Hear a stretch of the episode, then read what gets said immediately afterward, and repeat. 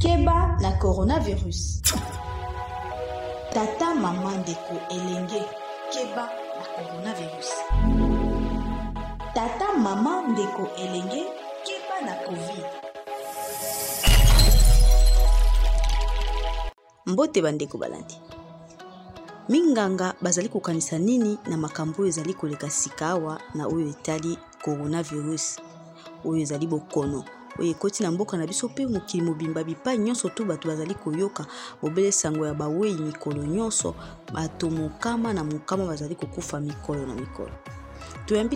michel movudi oyo azali moko ya ekipe ya riposte contre covid-19 awa na mboka na biso.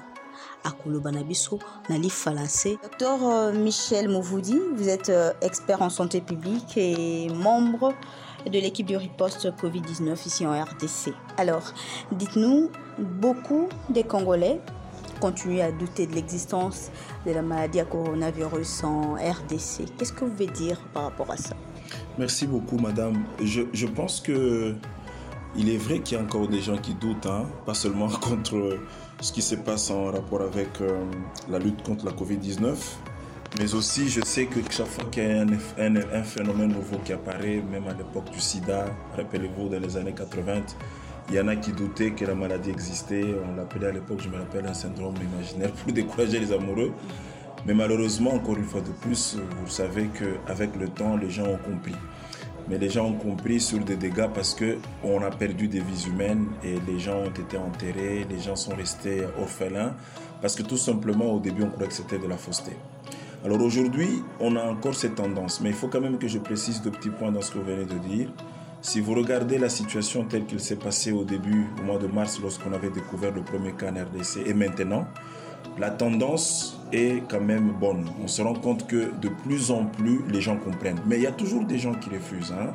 Il y a toujours des gens qui n'y croient pas. Même la polio, jusqu'aujourd'hui, il y a des gens qui ne croient pas que ça existe.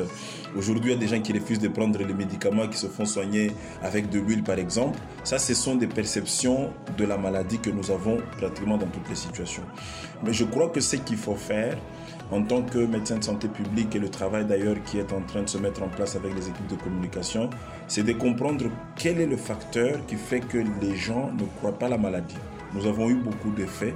Nous avons eu des malades qui ont témoigné. Vous avez suivi les fois passées, le chef de l'État lui-même avait visité certains hôpitaux. Les gens ont témoigné être à l'hôpital à cause de la COVID-19. Ce que je peux dire, et ça c'est le deuxième point, c'est qu'il faut continuer à sensibiliser et surtout à rencontrer ces personnes qui ne croient pas parce que potentiellement elles tirent cette information de quelque part. D'où le rôle de ne pas lâcher dans la communication pour que justement on arrive avec une plus grande partie de la population qui comprend et qui adhère. Mais on est sans doute euh, clair qu'il y a toujours des personnes qui resteront réticents pour des raisons culturelles, pour des raisons religieuses, ainsi de suite. Il se raconte dans les rues de Kinshasa et même en province que cette pandémie n'est qu'une stratégie du ministère de la Santé et ses partenaires pour empocher euh, l'argent de, des, des, donateurs et même des organismes alors, qui viennent en appui au système de santé. Alors là, c'est au niveau mondial parce que la pandémie est dans tous les pays. Alors c'est une stratégie mondiale pour escroquer les États-Unis, la France, la Belgique, pour escroquer l'Italie, l'Afrique du Sud. Alors je me demande c'est quelle stratégie, c'est quel bailleur de fonds qui va, se, qui va escroquer tous les pays, y compris les États-Unis. Non, je pense que c'est un débat inutile et il ne faut même pas proliférer ce genre de messages dans les réseaux sociaux. On l'a dit comme ça avec l'Ebola. Aujourd'hui, les gens commencent à comprendre que ce n'était pas le cas.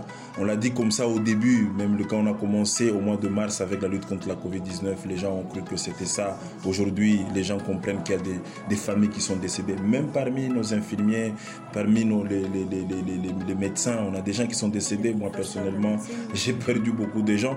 Donc, quand les gens disent des choses comme ça, c'est une, une honte, en fait. Euh, c'est une façon de mépriser et une façon de ne pas... Euh, avoir de la considération pour toutes ces familles qui ont perdu des êtres chers à cause de cette pandémie.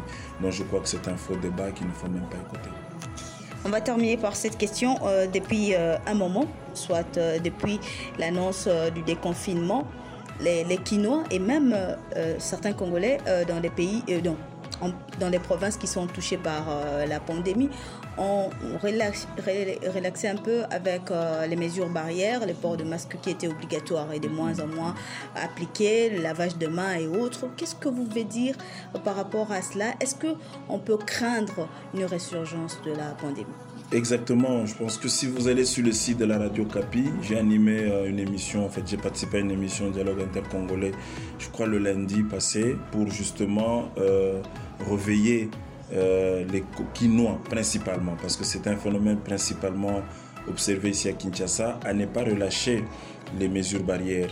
Euh, je l'avais dit, la pandémie continue, même si nous avons fait des succès à cause des efforts qui ont été déployés, et là il faut l'avouer avec l'aide de la population, et qu'on commence aujourd'hui à constater une déplétion ou une tendance baissière du nombre de cas Kinshasa, cela ne veut pas dire qu'on n'a plus de cas.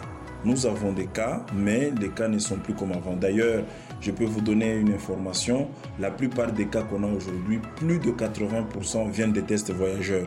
Donc ça montre qu'en fait, on avait beaucoup de gens qui étaient malades, mais qui étaient asymptomatiques et qui s'ignoraient. C'est grâce aux tests voyageurs qu'on commence à se rendre aujourd'hui que beaucoup de gens étaient malades. Donc c'est pour vous dire, madame, qu'il faut que les gens comprennent que la maladie circule, le virus circule. Nous devons redoubler d'efforts par rapport aux mesures barrières. Regardez ce qui se passe en France et en Belgique. Ces pays sont secoués, beaucoup d'autres pays sont secoués, et nous avons des voyageurs qui viennent de ces pays-là. Donc si nous nous relâchons ici, nous allons sans doute être encore infectés, et il est possible, si nous n'observons pas ces mesures correctement, de relancer, de retrouver encore avec une autre vague, et vous vous imaginez la douleur que le confinement peut encore faire aujourd'hui. Vous l'avez vécu euh, la fois passée, ce n'était pas intéressant. Donc si nous voulons continuer à être productifs, si nous voulons continuer à travailler pour essayer d'atténuer le choc économique, il est important de vivre avec la maladie, de se protéger parce que nous connaissons les mesures de protection qu'on appelle communément les mesures barrières et nous avons aussi justement toutes ces avancées scientifiques qui se font dans la recherche d'un médicament efficace mais aussi dans la recherche du vaccin. Et je crois qu'il est important que vous puissiez, vous, acteurs de médias, signaler, renforcer la population sur les mesures de prévention. Tant qu'on n'a pas encore un médicament sûr, on n'a pas encore un vaccin sûr, le moyen le plus rassurant de lutte reste la prévention. En quelques mots, euh, des milliers de Congolais vont vous suivre à travers la barrière d'essai aujourd'hui. Ce que vous voulez leur dire en quelques mots En quelques mots, je crois qu'il faudra que les gens comprennent trois choses. Premièrement, la pandémie continue, le pays est encore secoué. Il faudra beaucoup, beaucoup, beaucoup prendre au sérieux les mesures de prévention. Le deuxième élément, que les gens comprennent que pour lutter contre cette maladie, nous avons besoin de la participation de la population. Il n'y a pas une équipe de riposte qui va réussir seule, comme on a toujours tendance à croire. Qu'est-ce que l'équipe de riposte a dit? Non, l'équipe de riposte a une approche basée sur la participation de la population. Donc la communauté reste la colonne vertébrale de cette lutte. Comme on l'a eu d'ailleurs dans les épidémies d'Ebola que nous avons vaincues, c'était principalement grâce à la, à la communauté. Et le troisième élément, je pense qu'il faudra rester vigilant et rester prudent. La tendance que nous observons aujourd'hui, même si elle va vers la baisse, ne signifie pas que la maladie est terminée. Si nous relâchons, il faut craindre le pire, comme on le voit à travers d'autres pays. Donc il est important que chacun de nous définisse ses responsabilités et son rôle dans la lutte contre la pandémie coronavirus en RDC. Docteur euh, Michel Mouvoudi, je rappelle, vous êtes euh, expert en santé publique et membre euh, de l'équipe de riposte Covid-19 ici en RDC. Merci. C'est moi qui vous remercie, madame.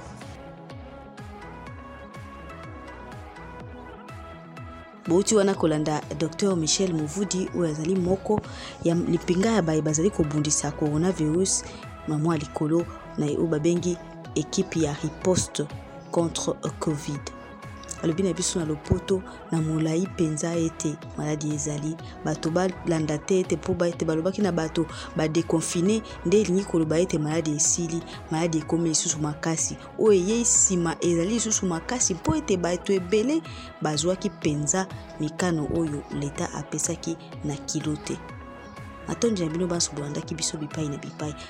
bobele coronavirus.